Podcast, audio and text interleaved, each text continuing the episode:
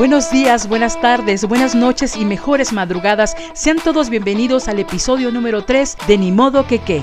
Esta vez hablaremos de la sabiduría que el tiempo nos regala y la pérdida de la memoria entre generaciones. ¿Qué hemos aprendido con la educación a distancia y qué con el regreso a clases presenciales? Empezamos.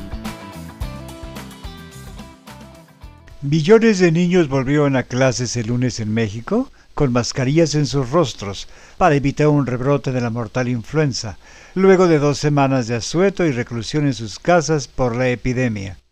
La nueva variedad de influenza H1N1 ha causado la muerte de 56 personas en México, que se ha extendido en 30 países y ha infectado a casi 4.700 personas en todo el mundo, además de mantener latente la posibilidad de una pandemia. Esta nota es de mayo del 2009, de hace 13 años. Hagamos cuentas. Un niño de 7 años de esa época ahora debe tener unos 20 años. Y un joven de entre 20 y 30 años de ese entonces hoy podría tener un hijo en la primaria. ¿Qué pasó con la experiencia? Veámoslo de este lado. Digamos que posiblemente usted en el 2009 estaría usando un BlackBerry o un modernísimo iPhone. O si era de los míos, traería un útil Nokia. Y a esa velocidad está la tecnología. Hasta acá ya deben de tener más o menos una idea de a dónde vamos. Pero hay más. En 1968, en tiempos revueltos de Díaz Ordaz, se crea el sistema de educación a distancia por televisión. Las primeras clases fueron transmitidas por la estación XHGC-TV Canal 5, con 304 teleaulas, distribuidas en el Distrito Federal, Hidalgo, Morelos, Oaxaca, Puebla, Tlaxcala y Veracruz. El esquema de la telesecundaria tuvo sus antecedentes en el modelo italiano. Usaban tres elementos fundamentales. El telemaestro, el maestro monitor y el aula dotada del material necesario. Y vuelvo a preguntar, ¿y qué pasó con la experiencia? Se pasó por encima de ellas, porque toda experiencia deja un conocimiento que hay que repetirlo. Hemos avanzado en tecnología, hemos avanzado en muchas cosas. Hemos avanzado en las cifras de muertos y de infectados. O sea, ¿cómo si podemos avanzar en tener una mejor lavadora? Porque ya no lavamos en el río, ahora con lavadora, ¿verdad? Y avanzamos en tener mejor el celular y tantas cosas que deseamos y lo cumplimos. Hemos avanzado en comunicación, sí, pero en comunicación tecnológica, pero no en la, comunicación que uno debe tener en el diálogo diario con la familia, con el amigo, con el maestro, con los demás coterráneos. Con los niños. Nos hemos olvidado de ellos. Fíjate que los niños dicen, no, es que mi hijo no se calla. No, no, no. Tu hijo, aunque te esté hable y hable, lo que te está diciendo es escúchame. Y no lo estás escuchando. Ah, sí, pero cuando dice el niño, es que quiero regresar a la escuela porque quiero ver a mis amigos. Ahí sí lo escuchamos porque nos conviene. Bueno, y porque el niño lo dice porque la socialización es importante. Sí, claro, eso lo sabemos nosotros. sabemos que el cerebro es un órgano que es social. ¿Qué es lo que quiere el niño? ¿Por qué quiere regresar a clases? ¿O por qué unos se quieren quedar en las clases en línea? ¿Por qué a unos les va bien y a algunos les va mal? Y a mí me da miedo ya hasta salir. Antes era muy feliz corriendo por los todo. Pues ahora ya no. Encerrada en mi casa, sin ver a mis amigos. Solo los veo en línea. Gracias. Y hay algunas personas que, que quieren seguir en línea, pero yo no soy de esas personas. Y para mí es muy aburrida las clases en línea y no me gustan. Y pues sí, ha sido difícil el encierro. Sí, se ha alejado un poquito más, o sea, es más, ya más, este, o sea, ya no socializa como antes, ¿no? Sí, ya le da más miedo. Se estresan, se enojan, lloran, o sea, todo les da. Se ha hecho muy caprichosa la parte de que no está sola, no tiene más con quién jugar más que con su hermanito, pero pues sí, no es lo mismo con, con otros niños, ¿no? Especialistas advierten que hasta el 30% de los alumnos que reingresarán a clases presenciales podrían presentar problemas de adaptación. Un trastorno adaptativo, que es sus emociones y sus eh, alteraciones conductuales un poco más fuertes.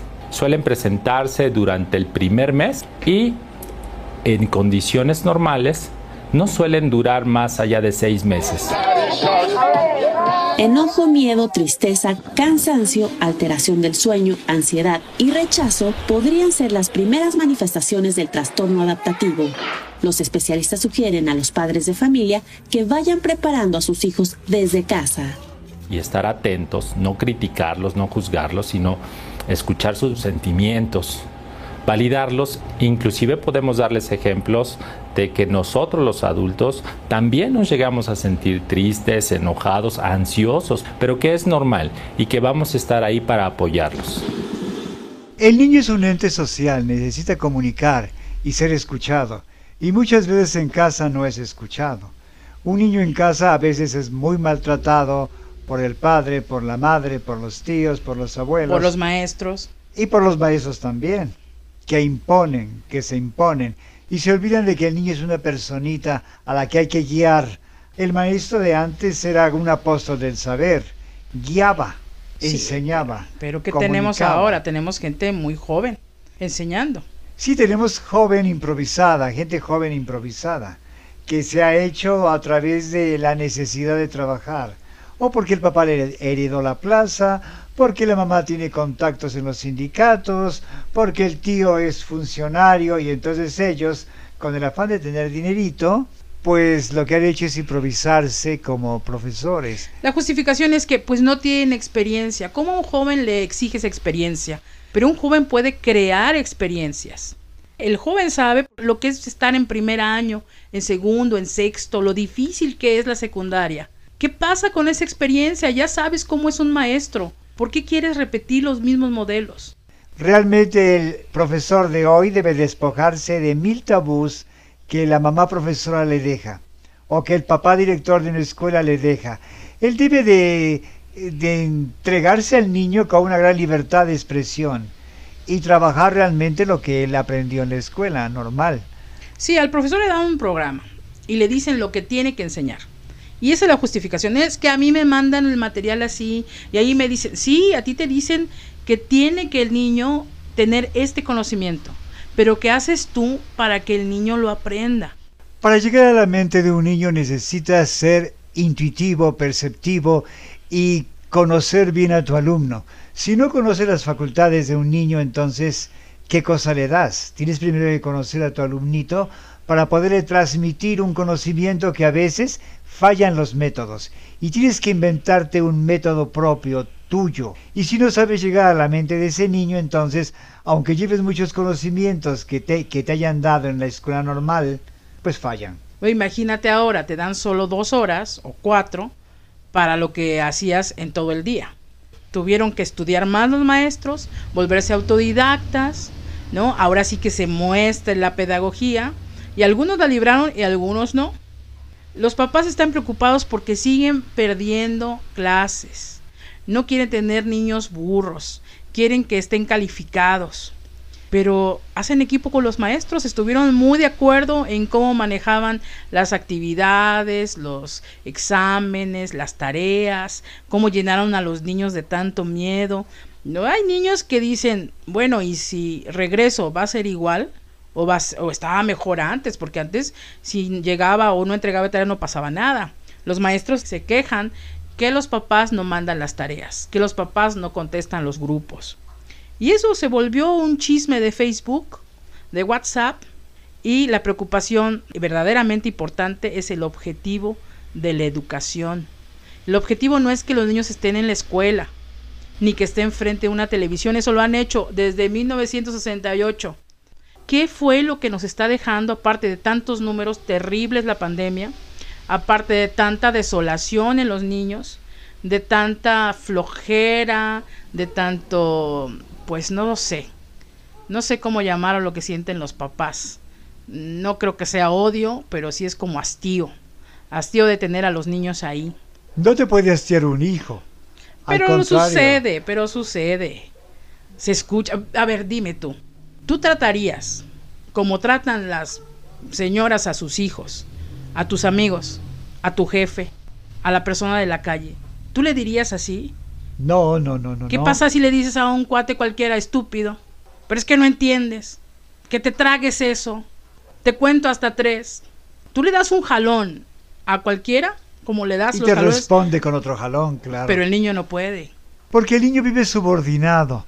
Porque el papá y la mamá en la, en la relación con él, ellos son los fuertes y el niño es el débil. Y no es cierto. El niño es una persona con criterio que hay que respetar. Es una personita, es pequeñito, pero eh, tiene la misma necesidad del hombre grande de ser respetado, de ser amado, de ser querido, de ser aceptado. Y la educación empieza en la casa. Es un conjunto de, de situaciones. Los padres y el maestro participan en ese andar diario con el niño para educarlo. No es oficio nada más del maestro, no.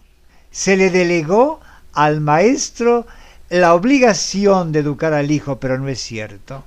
Es un trabajo de conjunto, la escuela, el mentor y los padres. Si los padres no participan en la educación del niño, pues el maestro se se va a interesar porque le pagan. Claro. Pero si no tiene vocación, no le va a importar ese niño. Mira, yo estuve escuchando, porque no veo tanta tele, pero estaba viendo las noticias y se quejaban los maestros. Primero algunos que no les han pagado y por eso no quieren dar clases en línea en algunos estados. Y por eso los papás quieren que los niños regresen para que les paguen a los maestros. Y otros que porque no, dice, ah, bueno, sí vamos a regresar a dar clases presenciales, pero que nos den gel, porque nosotros no podemos estar gastando en gel. Y tú dices, ¿en serio? ¿Estamos hablando realmente eh, del bicho como si fuera el problema de la educación? El problema de la educación es que no sabemos exigir lo que queremos para un niño. No sabemos exigir lo que queremos darle a los niños. Entonces, a alguien le tenemos que hablar fuerte y no es, bueno, el maestro que no sabe, pues hay que apoyarlo y hay que exigir que le den el conocimiento a los maestros.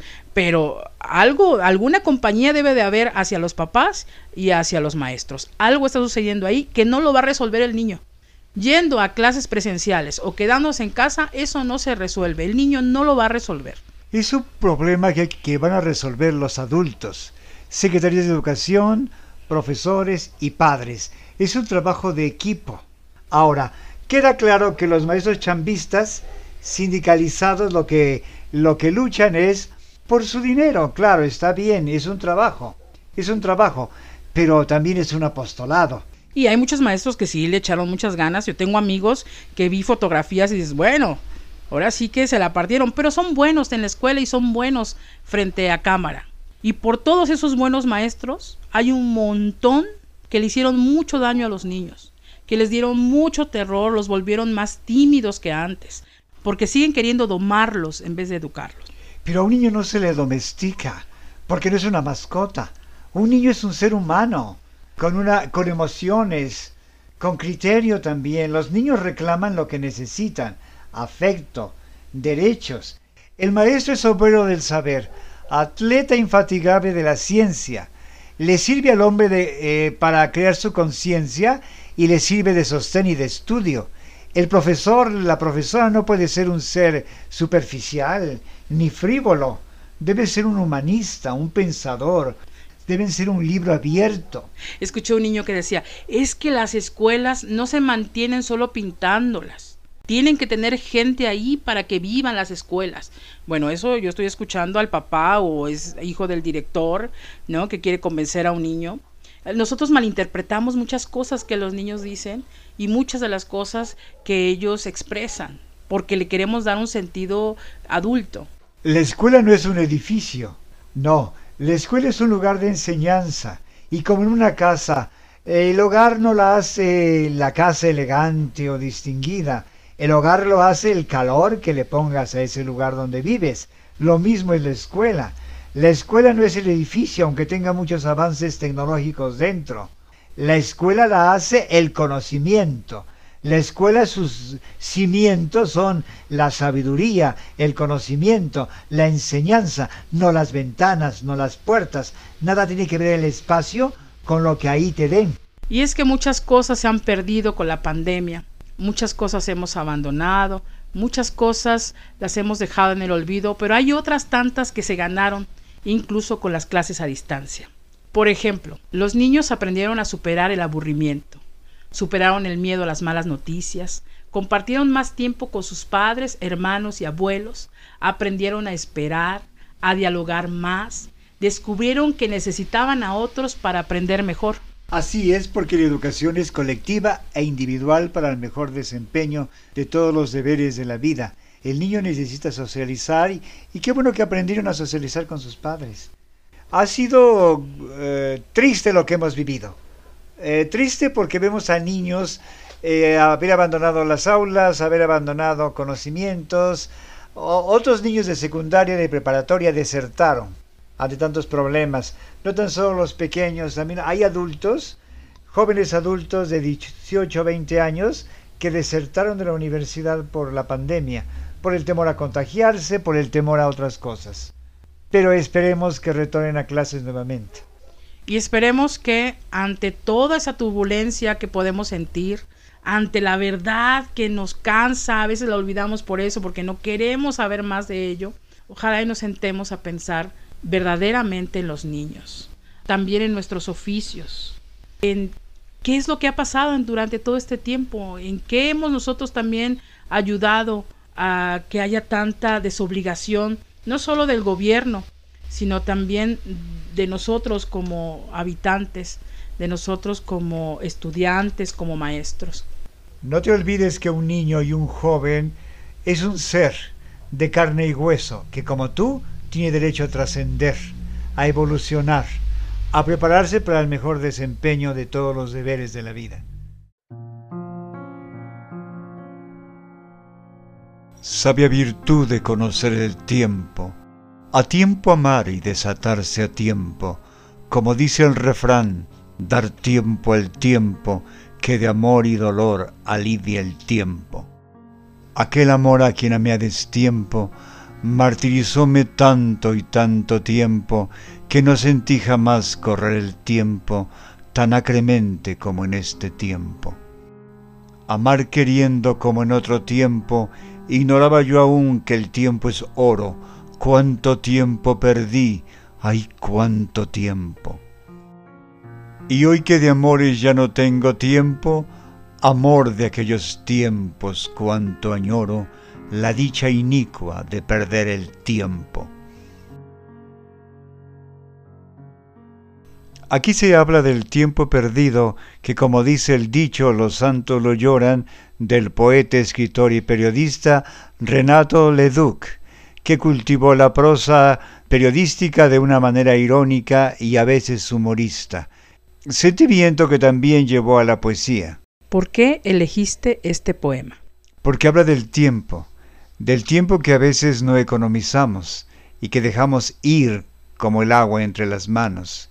En este poema Renato Leduc nos habla del tiempo, que todo es efímero y que nada es real, que todo es ilusión, que el pasado se vuelve más hacia atrás y que el futuro alguna vez se volverá pasado, y que todo termina, que todo tiene un principio, que todo tiene un fin, y que realmente detenerse en el tiempo no es posible porque todo transcurre, todo traspasa, todo se encamina, todo tiene un principio y un fin en ese tiempo. Cuando me dijiste que esta era tu elección, yo lo primero que me acordé fue de la canción. Investigué que fue Rubén Fuentes quien la musicalizó y que la grabaron a dúo Marco Antonio Muñiz y José José.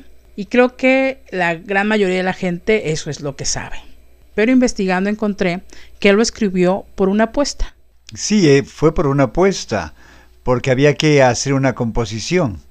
Eh, la palabra tiempo a veces es difícil de usarla. Los 14 versos terminan en tiempo y era difícil darle una forma, una métrica, un ritmo. Entonces él utilizó el conocimiento técnico que él tenía para poder hacerlo. Yo creo que recurrió también a la evocación, al recuerdo, al sentimiento, a lo pasado, a lo que él vivió pero el concepto que él tiene del tiempo lo dejó plasmado en ese poema. Estaba eh, leyendo y decía que, que sí, al principio fue la apuesta, que en tres minutos tenía que hacerlo y que no pudo. Entonces ellos se rieron porque tiempo no tiene consonante y es difícil de rimar. De los 14 versos, solo dos versos no tienen la palabra tiempo. Según lo que leí, fue para poder darle un cambio y no se escuchara tan monótono. Se repite la palabra tiempo, pero la idea no se repite. La idea continúa y la desarrolla de una manera gloriosa. Renato Leduc era un poeta irónico. En este caso se ríe también del tiempo, pero también utiliza la añoranza y elementos que uno vive cuando dice, y hoy que de amores ya no tengo tiempo, entonces nos está diciendo que había transcurrido mucho tiempo para descubrir la verdad de que no es bueno ni fácil perder el tiempo. Pero qué rico perder el tiempo. Y qué bueno que la gente que nos está escuchando está usando su tiempo para conocer un poquito más de nuestra raíz, que así es como se llama esta sección. Esperamos que les haya gustado. Continuamos.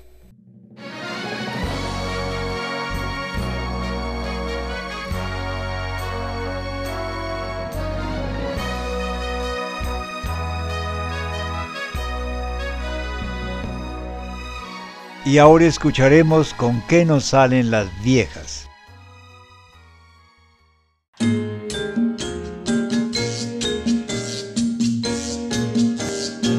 Chepita. ¿Cómo que? mm? Oye, Chepita, te estoy hablando de hace rato no me haces caso. Oye, Chepita, ya llegó el WhatsApp, ya, ya, del ni modo que qué. Ay, tú, ¿y qué dices? Pues que les gustó mucho ese cacho que le mandamos de la conversación. Que bien bueno, dijeron. Ay, pues Ancina, pues somos letradas. ¿Letradas qué, tú? ¿Sabias? Sabias. Ahora sí hay que preparar el programa porque ya me da pena nada más enviar cualquier cosa. Ay, tú, pues, ¿de qué quieres que hablemos este día, tú? Pues no sé, mira, el... Oye, ¿qué estás haciendo? Ay, pues leyendo una revista. A ver, a ver, a ver, a ver. ¿Y la, la desinfectaste? Ay, claro que sí. Ah, a ver, ¿la pusiste al sol una semana? Como 20 días, tú. ¿Cómo va? Muy bien. ¿Y qué, qué es eso? ¿Qué estás leyendo? Ay, pues es el maestro Benito Fentanes. Benito Fentanes. Ay, sí, el gran pedagogo veracruzano. Pero eso no es una calle de por acá. No, pues de Tlacotalpa, del Tlacotal. maestro. ¿Y ese qué, tú? ¿Qué hizo, qué? Ay, pues dedicarse a la niñez, escribir un sistema de educación, tú. Ay, tú muy sabionda. ¿Qué Ay, te tú pasa? hasta me dan ganas de ser maestra. Ay, tú. ¿qué- ¿qué vas a enseñar tú con eso? Ay, no. Ay, Ay, no, sí, no, no. tú, no pues, imagínate asustando a los chamacos con esa carilla que te vientas. Ay, tú, pues yo los iba a querer mucho. No, ¿qué vas a querer? Tú nada más ahí haciéndole cosas a los niños. ¿Cómo les voy a hacer ni cosas? Bueno, a ver, a ver, a ver, a ver, a ver. Deja estar ahí llevándome la contraria. A ver, muchachita, ¿qué vas a estudiar? Pues pa' profesora, tú. Ay, si me quiero apuntar en la normal. Esa ¿Cuál normal? en la pedagógica. Ah, de muchacha. Rafael no- Ramírez. tú. ¿Qué vas a hacer tú? No, chamaca, tú no sirves para esas cosas. ¿Cómo de que no, tú? ¿Que no vives vocación de Sí, maestra? sí, tú? bien. Y estás bien jovencita para entrar a esas cosas. Ay, pues no importa si mi amiga la, la peranájera, tú. Fíjate que la peranájera de 70 años se recibió de abogada. Ay, oye, yo no sabía esas cosas. Así no, tú. No, pues me interesa. Pues yo también puedo recibirme de maestra, tú. Yo, yo burlándome, diciéndote chamaca, creyendo que tenías ínfulas de menores. No, Ah, entonces se puede, sí se puede grande. Ay, claro que sí ah, puede. pues sí, entonces sí le entro. Yo también quiero estudiar. ¿Qué cosa, tú? Pues a mí me gustaría no estudiar, no sé, algo de belleza. Ay. Para las uñas, para Qué vanidosa. poner güeras a toda la colonia. Ay, sí, prietas viejas. Para, para limarle las pezuñas. Ay, tú, pues pezuñas tienen porque uñas ya no, mija. Con eso de los hongos en las Ay, no, cállate tú. Bueno, entonces fíjate que el de atinates, resulta que el tema para ahora es la educación. Eso no- nos Ay, dijeron que, le- que van a hablar de la educación. Yo dije, ay, ¿esta qué vas a ver? Pero ya vi que tienes ganas de ser maestra. Tú. Ay, tú sí, fíjate. Y de telesecundaria. ¡Anda! Ahora vas a hacer dos cosas al mismo tiempo, salir en la tele y dar las clases. Ay, sí, a distancia, Mira mija. tú, no, mi. Sí, para no contagiarlos, tú. Para no contagiar, pues los vas a contagiar de tu flojera, de Ay, eso. tú a- que dicen que una maestra ¿De qué tú? se le olvidó el cubrebocas. Ay, no. Y que una mamá de compadecida se quitó el portabusto y, Y le puso un chichero. uno. Ay, no, tú, que qué cochinada. Ay, tú pues sí. Bueno, a ver, a ver, entonces, a ver, a ver. Sí, está muy padre, muy padre todo el relajo este, pero estoy preocupada. ¿Por qué qué vamos a enseñar ahora? ¿Qué vamos a decir? ¿Qué, qué vamos a mostrar ahora en el ni modo que qué? Ay, pues eh, ni modo que qué. Pues ni modo que, que, que los maestros se traguen a los niños o los No, papás. ¿cómo se van a tragar a los niños? Ay, pero regañan ¿De qué te hablado? feo, tú. No, pues es que tú no entiendes a los papás y a los maestros, están, están estresados. Ay, sí, tú. Pues pasa por encima del derecho de los niños. Pero Y- los chamacos, ¿qué van a saber? Si nada más, hacen, nada más lo que único que saben es estar dando lata. Nada más es lo único que saben. Eso no es cierto. Son personitas. No, sí son personas, pero son personas así todavía no son nada. Uno- que van a saber, ¿qué, ¿qué van a saber esos chamacos? Tienen que ir a la escuela a aprender. ahí. Ancina con refu- uno que es maestra, tú. No, ma- Yo ya me siento maestra. Pues sí, maestra longaniza. no, ¿cómo crees? ¿Cómo sí? Me siento obrera del saber. Pues Ancina, Pues tú. Ancina. Atleta. A ver, a ver, a ver, a ver, a ver. Vamos a hacer un, un no sé, un según, un, un supongamos. ¿Qué le dirías a los papás? Mira, papacito, mira, mamacita, para insultar a tu hijo, primero lávate la boca, ¿qué te pasa? Ay, ay, ay, ay, ay, ay, ay. No, son consejos para los papás no estarles ahí diciendo sus cosas. Pues Ancina. Bueno, a ver, a ver. Ay, tú es que no se miden, tú. Pues es que es porque les agarran los nervios y con alguien hay que desquitarse. Con el esposo no se puede uno desquitar porque te pega. Entonces al, al más canijo, a ese uno hay que decirle las Ay, cosas. sí, tú. Si tu esposo te grita, que te grite. Si tu amiga te rompe un plato, que te rompe el plato. Pues sí, ¿verdad? pues sí. Pero si el niño te hace una travesura, lo friega. Pues claro, porque él tiene que aprender de chiquito, tiene que domarse. Hay, Ay, hay que jalonearlo y hay que amarrarlo, porque esos chamacos son canijos. Oh. Esos agarran una lagartija y la descuartizan. Esos son unos monstruitos. Tú porque, ay, crecen los niños que van a aprender. No, son unos monstruos los chamacos. Ay, tú. Ay, hay que amansarlos, a tenerlos tranquilos. Hay que darles sus gritos. Porque mira, si chamaquitos de 5 años te contestan, hora de 15 te comen. No, hay que tenemos varios años para jodérmelos, chamacos, para que queden calladitos, que sean así, dóciles. Ay, sí, para que los papás los hagan como cara, ¿verdad? Pues sí. Ah, no. Y ya después encuentran un esposo, una esposa que lo igual sigan la costumbre de los papás de joderlos. es que así sí. va, así va. Ah, pues no, fíjate que yo voy a enseñarles a los niños que se defiendan, que sus derechos los hagan valer y que si le pega el papá que se vayan a quejar al DIF.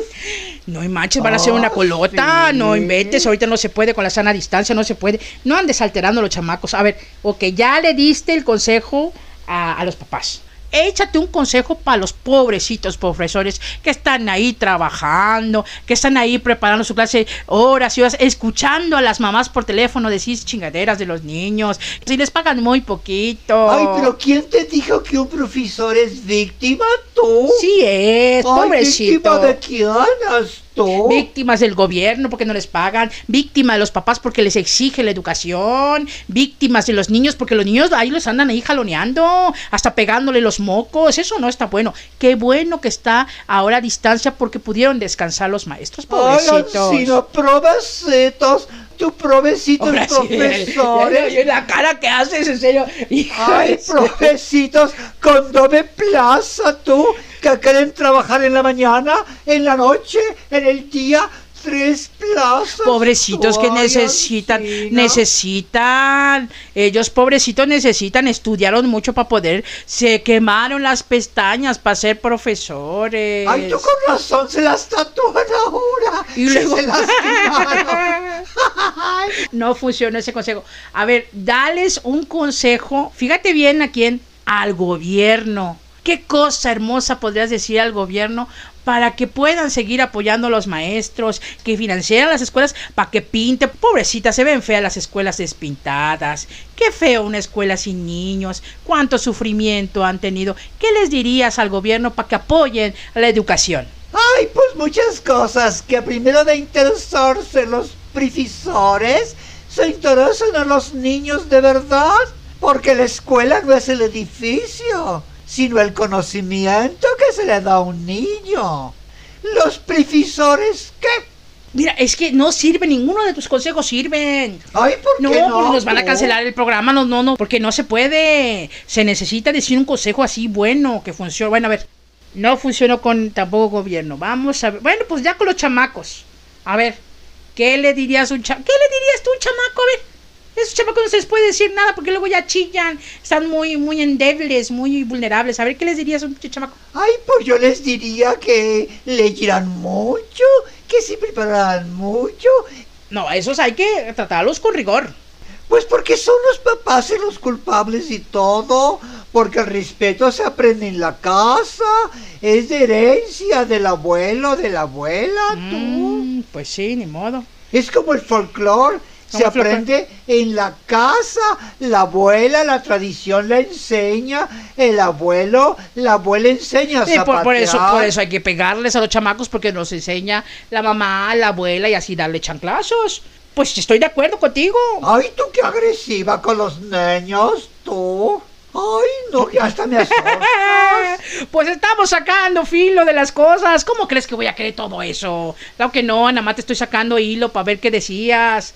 Pero sí, estás muy atinada, muy atinada. Pues vamos a grabarlo, ¿no? Ay, tú sí, pues yo por eso voy a prepararme mucho para ser una buena docente, tú, y aparte de docente, decente. Ah, eso sí es importante. Querer la educación se siente bonito, ¿verdad? Yo también voy a crear algo. Voy a ver qué estudio, no sé. Ay, tal vez tú me vuelvas yo un elbaster gordillo, Ah, pero... no, no, no, ahí sí, ahí sí no estoy de acuerdo. mira, No, no, escúchame, No, no, no, ahí sí no estoy de acuerdo. Ahí sí ya. escúchame. Porque mucha broma que te estoy echando, sin pero hasta. sus mañas. Ah, esas cosas. Ah, sin no se quitan, mañas, esas cosas no se quitan. Llegar a líder nacional. ¿Ya viste cómo tienes reversa también? Íbamos re bien, yo ahí impulsándote. Ay, por eso, ¿Viste? para impulsar a los niños. ¿Viste? Ah, para impulsarlos. ¿Ves cómo si tienes la maldad? Por eso te hacía esas preguntas y esas cosas, porque sé que tienes ahí la maldad del bastero gordillo. No, por favor, no. No, no, no. Yo me refería al puesto tú de secretaria general. No, imagínate lo que harías. Puras tandas. Puras vender las colchas con... con- No, muchacha. Tú ahí traías el morral lleno de puras vendimias. No, mijita, no, mijita. Mejor vamos a lo nuestro, vamos a grabar el programa y le seguimos. Pues éntrale tú. Pues ahora. Ni modo que qué. Pues ni modo que seas maestra. Ay, tú, pues ya veremos si no. A ver si no. Ni modo que qué. Ya. ¿Qué serio te pones a se encuentra aquí.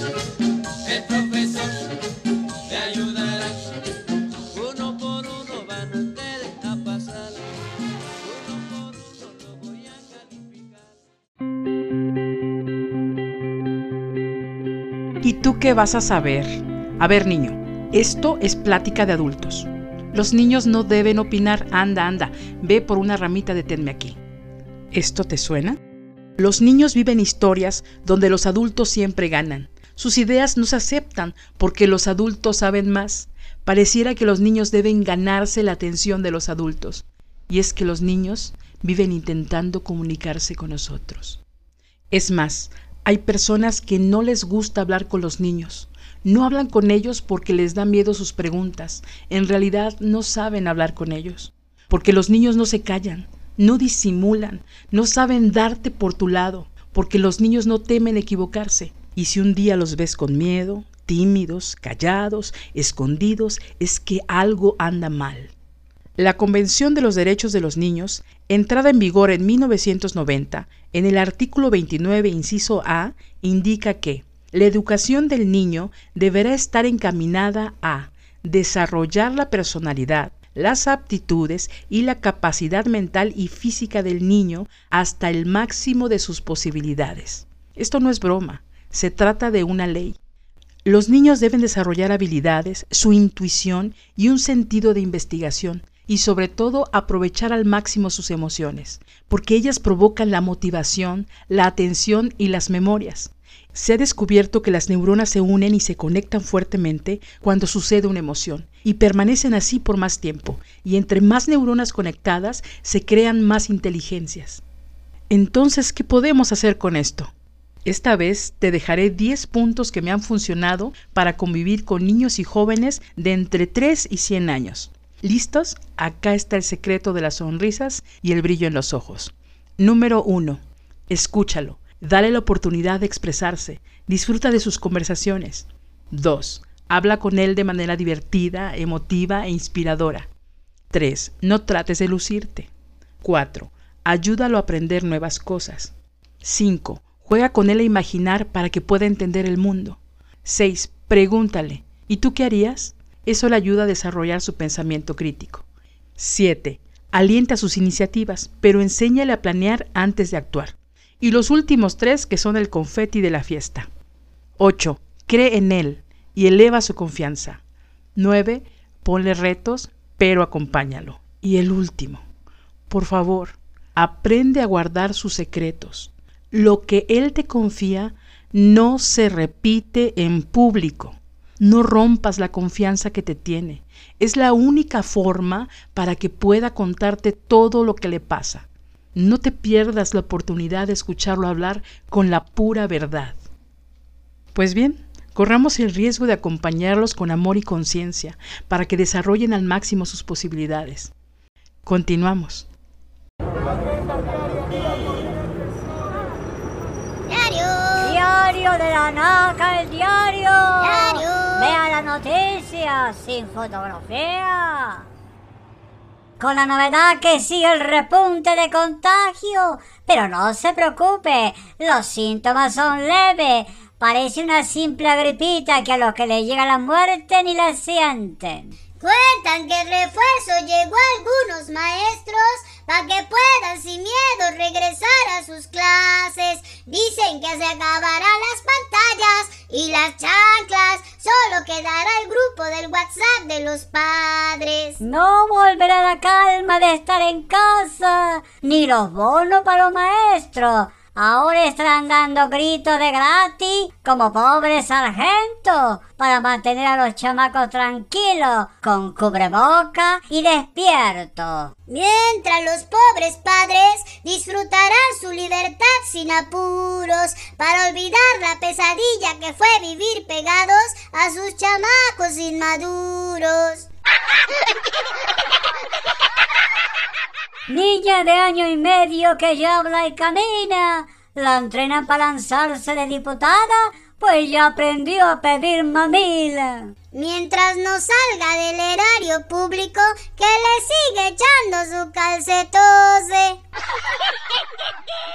Informan que el chico más bueno del pueblo se contagió por segunda vez. Dicen que fue puro cuento, que él solo quería esconderse de su mujer. Hashtag, dicen que la novia no era de él. Señorita nocturna y amable, saliendo de un lady bar, se le subió en las copas al golpe del aire. Declararon los testigos que el brasier le quedaba grande. Dicen que no era de ella, que se voló de la azotea de su compadre. Buenas tardes, doña Chonita. Solo para avisarle que se le está volando la ropa y su marido pues no trae tirantes. Mujer invadida por aburrimiento, llamóle a su ex creyéndolo desamparado. Le dijo cosas bonitas de amor para despertarle otra vez su ilusión. Lamentablemente el maldito desalmado ya la había con otra superado. Quédate con la que tiene, aunque no la quieras te mantiene. Antiguo y sufrido empresario, le hicieron la transferencia a Maya. Antes vendía plátano, ahora pura papaya.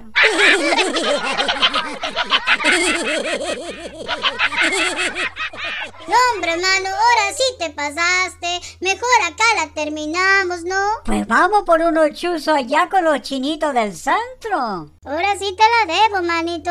No me va a alcanzar el dinero. No te preocupes, el señor me da unos fiados. Pues para luego es tarde. Y ya quedó usted informado porque hasta aquí llegó el diario. El diario de la NACA, el diario. Lea las noticias y fotografías.